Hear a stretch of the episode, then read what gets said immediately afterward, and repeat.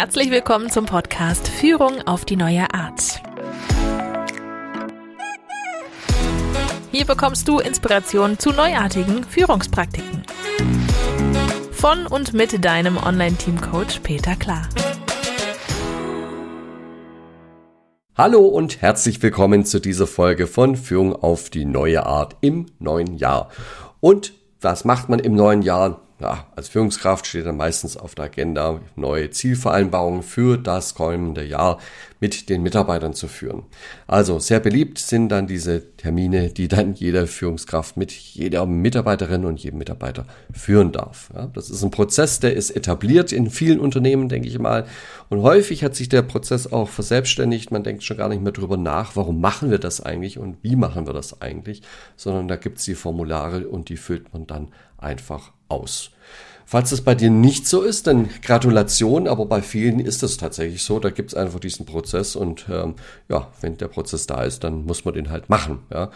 Das Wichtige bei den Zielen ist ja, dass man hier die Gelegenheit hat, mit den Mitarbeitern tatsächlich mal über Erwartungen zu sprechen.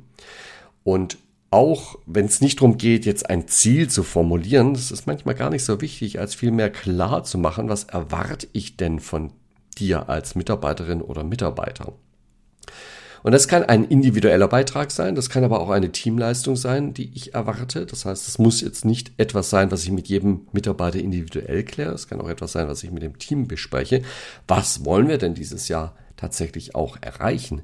Das muss nicht mal etwas sein, was man in eine Zahl gießen kann und monatlich messen kann, um die Fortschritte zu er erkennen. Aber es sollte vielleicht schon etwas sein, wo man in irgendeiner Form überprüfen kann, ob die Erwartung sich erfüllt oder nicht erfüllt. Ja, und der Klassiker ist ja, dass viele Unternehmen tatsächlich dann einen Belohnungsbonus an das Erreichen von Ziele hängen, in dem Glauben, dass dieser Bonus Mitarbeiter dazu motiviert, diese Leistung auch zu erbringen, die man hier erwartet. Also ich, ich entspreche, entspreche der Erwartungen des Unternehmens und bekomme dann mehr Geld. Und wenn ich diese Erwartung nicht entspreche, bekomme ich weniger Geld. Also ich erlebe das tatsächlich häufig so, dass Mitarbeiter A überhaupt nicht verstanden haben, warum sie die Erwartung erreicht haben oder nicht erreicht haben. Und deswegen funktioniert der Mechanismus schon nur schwerlich. Ja.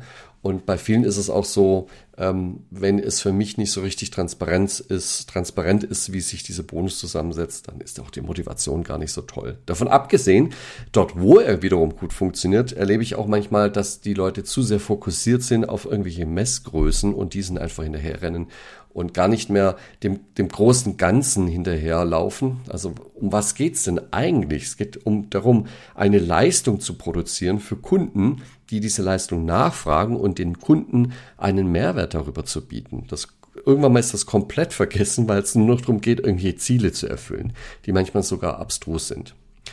Ja, und äh, ja, da verlässt man sich sehr gerne als Führungskraft auf die SMART-Formel. Das heißt, die Ziele sollen so formuliert sein, dass sie smart sind und das ist eine Abkürzung, die steht für die fünf Buchstaben spezifisch, messbar, achievable, also erreichbar, reasonable, angemessen und terminiert mit einem klaren Zeitrahmen versehen. Und ja, das kann man alles tun. Ich bin ja aber gar kein Freund davon. Zumindest in Teilen nicht. Ich glaube, es gibt operative Herausforderungen. Die kann man wunderbar mit smarten Zielen hinterlegen. Also sowas wie wiederkehrende Aufgaben. Ja, die, da, da weiß man schon, wie es geht. Da ist gar nicht so die Frage. Ich brauche kaum, kaum Kreativität dafür. Ich kann sie einfach ausführen. Und dann ist einfach nur die Frage, wie viel Stück habe ich denn geschafft? Also Stück kann dann auch sein Vertragsabschlüsse oder Verkäufe. Ja. Könnten auch ähm, andere, könnten auch Finanzkennzahlen sein. Ja, was habe ich an, an Umsatz geholt? Ja, in, im Sinne von ähm, Verkäufen oder im Sinne von Einkauf, ja, welche Einsparungen habe ich erzielt? All das könnte man als operative Herausforderung bezeichnen. Ja, und äh, für diese ist so ein smartes Ziel sicherlich nicht schlecht. Ja, einfach mal zu schauen, was, was ist denn da auch wirklich erreichbar? Was wollen wir denn auch tatsächlich schaffen und dann darauf hinzusteuern? Ja, man muss sich nur immer vor äh, Augen halten, ja, so eine Zielvorgabe ist halt immer eindimensional. Häufig sind es aber mehrere Faktoren. Ja, was hilft es mir, wenn ich wunderbar viele Sachen verkaufen konnte? Ich habe große Umsätze im Verkauf äh, ange, äh, angestrebt und auch erreicht, aber die Kundenzufriedenheit, die äh, ist im Augenblick eher gegenläufig. Das heißt, die sinkt und sinkt und sinkt. Ja, das wird meinem Ruf vielleicht nicht gerade gut tun. Was heißt das dann für die Zukunft der Firma? Das heißt, solche Ziele muss man aufpassen, dass man dort kurzfristige Ziele nicht ähm, den langfristigen Entwicklungen des Unternehmens opfert.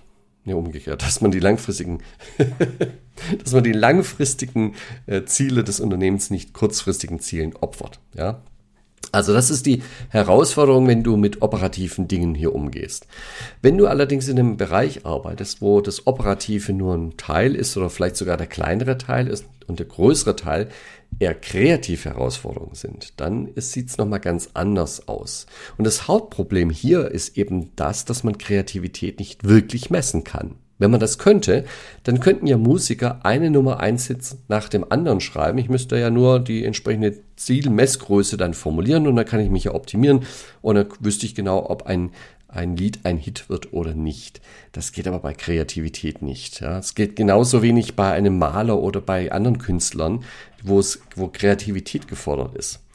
Das ist allerdings nicht nur, nicht nur Künstler sind kreativ, ja, auch Ingenieure müssen kreativ sein, um auf neue Lösungen zu kommen. All das kann ich letztendlich nicht messen. Ja, und was machen dann die Führungskräfte, die genau in so einem Arbeitsumfeld arbeiten? Ja, die sitzen lange vor dem Formular mit der Zielvereinbarung, überlegen sich, was trage ich jetzt da ein? Ja, und ich kann es ihnen nicht übel nehmen, dass die dann irgendwelche Ersatzmessungen durchführen. Das heißt, statt dem eigentlichen Ziel werden dann irgendwelche Ersatzmessungen vorgenommen, sowas wie ja Anzahl an kreativen Sitzungen, die wir durchgeführt haben oder Anzahl Ideen, die wir entwickelt haben. Solche Dinge werden dann gemessen.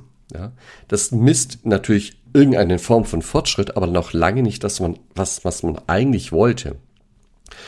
Ja, und wenn ich mir überlege, dass Ziele ja die Erwartung klären sollen, dann habe ich ja an der Stelle dem Zweck der Zielvereinbarung irgendwie nicht mehr entsprochen. Ja? Weil dann messe ich irgendwas und sage, ich, ich möchte von dir möglichst viele Kreativmeetings haben oder Workshops haben. Und dann mache ich sehr viele Workshops, aber das führt mich ja nicht dahin, wo ich eigentlich hin wollte mit dem Ziel. Also ja, die Erwartung ist damit irgendwie irgendwo abhanden gekommen. Ja, das, was ich eigentlich erwarte, ist eine, eine tolle kreative Lösung und nicht, dass irgendwie möglichst viele Workshops durchgeführt werden. Das andere Problem ist, ähm, ja, wenn ich sage, äh, möglichst viele Workshops durchführen, behaupte ich ja, da steckt ja auch eine Aussage dahinter über die Art und Weise, wie ich zur Lösung komme. Als ob man nur in einem Workshop, in einem Kreativworkshop auf die Lösung kommen könnte. Aber vielleicht passiert die Lösung ja auf ganz andere Wege. Dem würde ich ja äh, nicht entsprechen, wenn ich das als Ziel vorgebe und sage, ich möchte, dass du möglichst viele Kreativworkshops durchführst. Ja? Also, was weiß ich, in Design Thinking oder sonst was. Ja, ähm, ja kann man natürlich tun, aber heißt nicht unbedingt, dass das zur Lösung führt und drückt auch nicht mehr aus, was ich eigentlich als Lösung haben wollte. Also bleib bitte bei dem Motto, kläre die echte Erwartungshaltung und das Ziel ist das Ziel und nicht die Ersatzmessung ist das Ziel.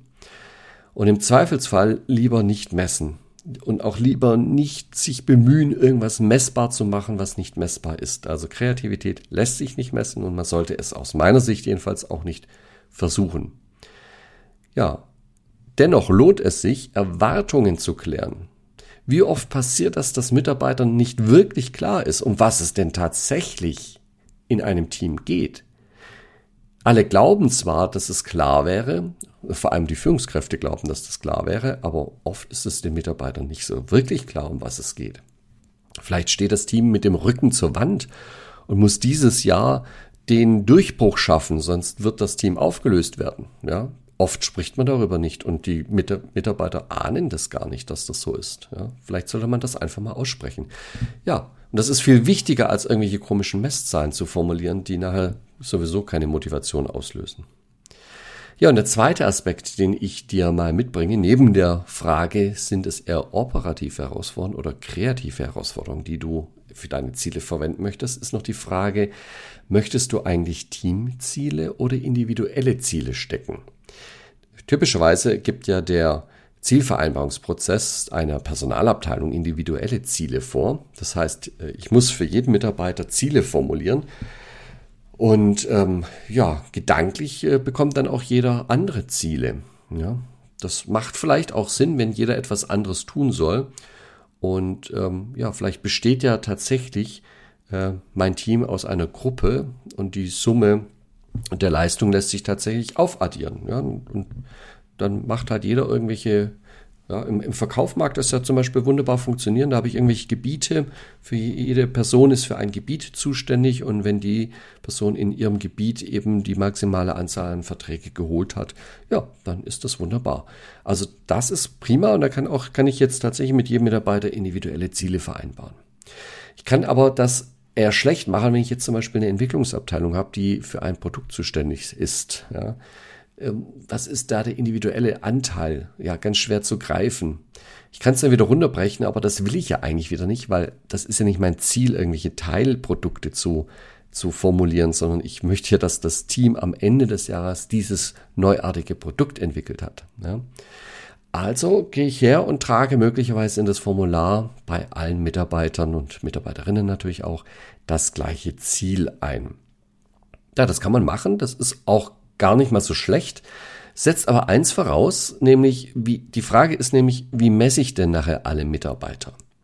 Wenn ich jetzt jeden Mitarbeiter und jede Mitarbeiterin wieder individuell an dem Anteil messe, den diese Person an dem Teamziel hatte, ja, und äh, jede Person bekommt eine unterschiedliche Bewertung möglicherweise auch. Verbunden dann noch mit der Aussage, dass die Bewertungen eine Gauss-Kurve bilden müssen. Das heißt, es muss gute Mitarbeiter und es muss auch schlechte Mitarbeiter und es muss mittlere Mitarbeiter, durchschnittliche Mitarbeiter geben. Ähm, ja, was mache ich denn damit? Ja, habe ich dann noch ein Teamziel? Na, die Mitarbeiter werden sehr schnell herausfinden, dass es erstmal darauf ankommt, welchen Anteil ich leiste. Das ist das, wo meine Führungskraft draufschaut und darauf kommt es an. Und ich muss besser sein als die anderen.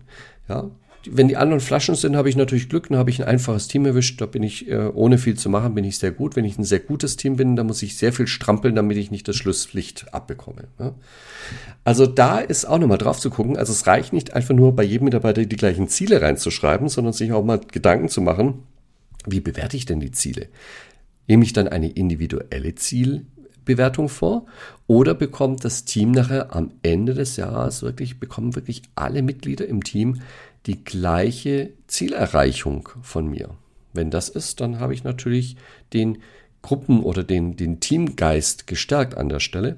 Wenn ich das anders mache, ja, wenn ich da jedem wieder seinen eigenen, seine eigene Bewertung gebe, verbunden damit, ja, dass da auch wieder diese Gauss-Kurve rauskommen muss. Ja, es gibt ein paar wenige High-Performer, es gibt ein paar wenige Low-Performer und da gibt es wieder das große Mittelfeld. Das merken die Mitarbeiter, das sind ja nicht dumm. Ja, die wissen ja ganz genau, was da hinter den Kulissen auch passiert und wie diese Verteilung, manche sprechen ja auch darüber, äh, passiert und dann wissen die auch, ja, wir haben zwar alle das gleiche Ziel bekommen, aber wir arbeiten ja nicht gleich an den Zielen. Und was passiert denn dann, wenn ich das tue? Ja? Also wenn ich, wenn ich individuell bewerte, heißt es am Ende, ich torpediere wieder dem Teamgeist. Das ist die Rezeptur, um Leute anzuspornen, ja, aber eben auch für Konkurrenz. Denn Kooperation lohnt sich in dem Sinne ja weniger, sondern ich muss nur schauen, dass ich meinen Anteil optimiere, möglichst hoch, und zwar relativ zu den anderen. Wenn ich das tue, bin ich fein raus. Ja, das ist das, was das Unternehmen offensichtlich auch von mir oder der Chef, Chefin von mir erwartet.